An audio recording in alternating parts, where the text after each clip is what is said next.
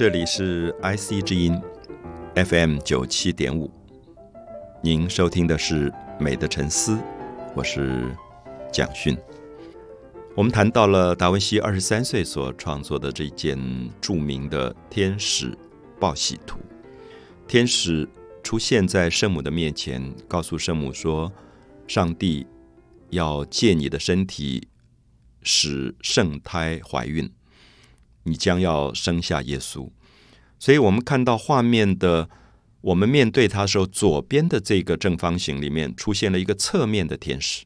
所以，如果这是一个舞台的话，我们看到达文西让圣母有一点朝向四分之三正面，不是完全的正面，可是他觉得圣母是比较重要的，所以等于是舞台的一个正面的形象，可天使是一个侧面的形象。天使是侧面，然后半跪在草地上，他跟圣母其实有一点距离。这个跟过去很多画家处理这个题材稍微有一点不同，因为我们知道一般画家处理天使报喜图，天使跟圣母是比较接近的。可是达文西把它拉的比较距离远，中间经过了一个石头雕刻的桌子。然后又经过一片开满了花的花圃，所以那个空间距离比较远。因为我想在达文西的世界里，达文西觉得天使是神，圣母还是人间的人。天上的天使跟人间的人其实是有一些不可完全靠近的距离，所以他有一点故意把这个距离感拉开来，所以这个距离感就变成画面的正中央的部分。如果大家有机会在这个原作前面站着，我相信你一定会发现地面上所有的那个花植物画的漂亮极了。它是借着这些植物慢慢慢慢推远，到最远的地方是一片平原，有几棵树，然后看到笼罩在一片淡淡的雾当中的远山。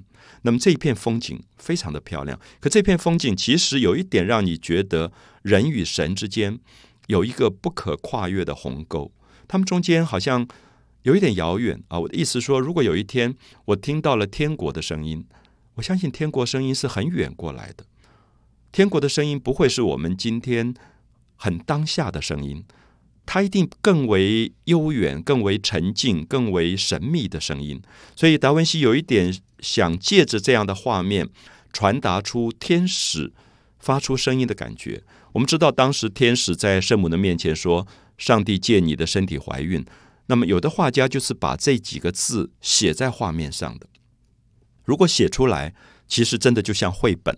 可是达文西希望他的绘画是营造一种气氛，而不是真的把字写出来。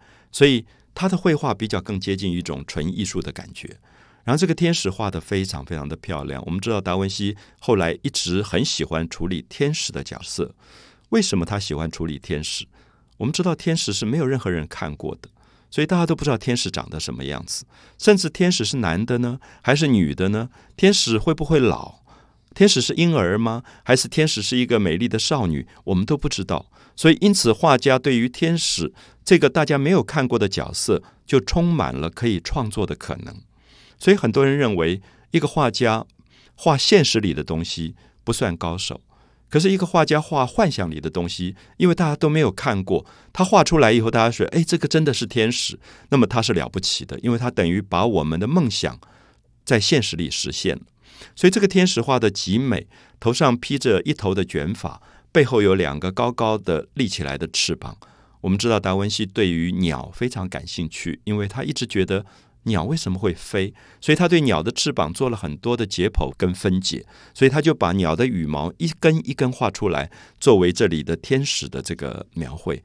而天使的左手靠在他的膝盖上，拿着一支非常长的百合花。我们知道百合花代表圣母的纯洁，所以在基督教的符号里，白色的百合花代表一种。纯洁的感觉，代表所谓的 virgin 就是圣处女，所以一直到现在，我们知道西方女性如果是第一次的结婚，通常都用白色的百合花，第二次以后通常就不会用了，因为她已经不是原来的圣处女那个角色。所以因此我们看到这里面都有符号学的意义啊，所以大家可以看到这个长枝的百合就代表了圣母的纯洁性。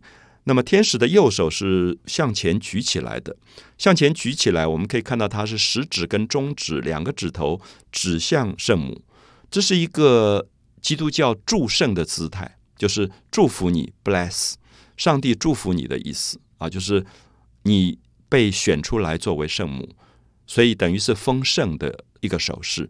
然后天使下身是穿着一条大红色的裙子，半跪在地上。我们就特别注意到，因为天使半跪在地上，所以他的衣纹会发生一些转折。因为我们知道，一个人跪下来以后，他的腰部、臀部、大腿、膝盖、小腿，一直到脚，都会发生很多转折。可是我们知道，天使的身体我们看不见，是被这块红色的布、这个袍子盖住的。可是我们可以看到达文西的厉害，就是他在这里运用到最精彩的所谓的解剖学的技法。他让我们看到很清楚，什么地方是天使的腰，什么地方是他的臀部，什么地方是他的大腿。那大腿转下来，膝盖弯下来的那个感觉，跟小腿，还有到最后延伸出来的他的那个脚脚跟的部分，勾住那块布，他全部用亮光跟阴影来表达。那么这个我们叫做解剖学。我们知道的是非常不容易表达的东西，因为等于是表现一个布覆盖底下。人的身体的变化，那么达文西当时用什么样的方法？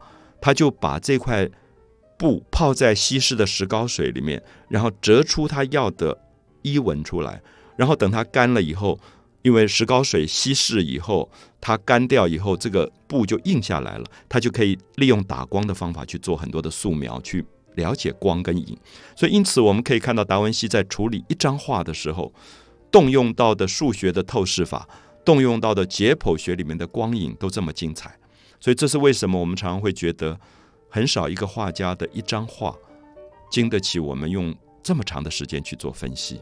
这是达文西之所以为达文西的原因啊！所以他画的画不多，可他每一张画都是把他全部的科学知识都用在里面，使得这张画变成了传世不朽的杰作。美的沉思，我是蒋勋。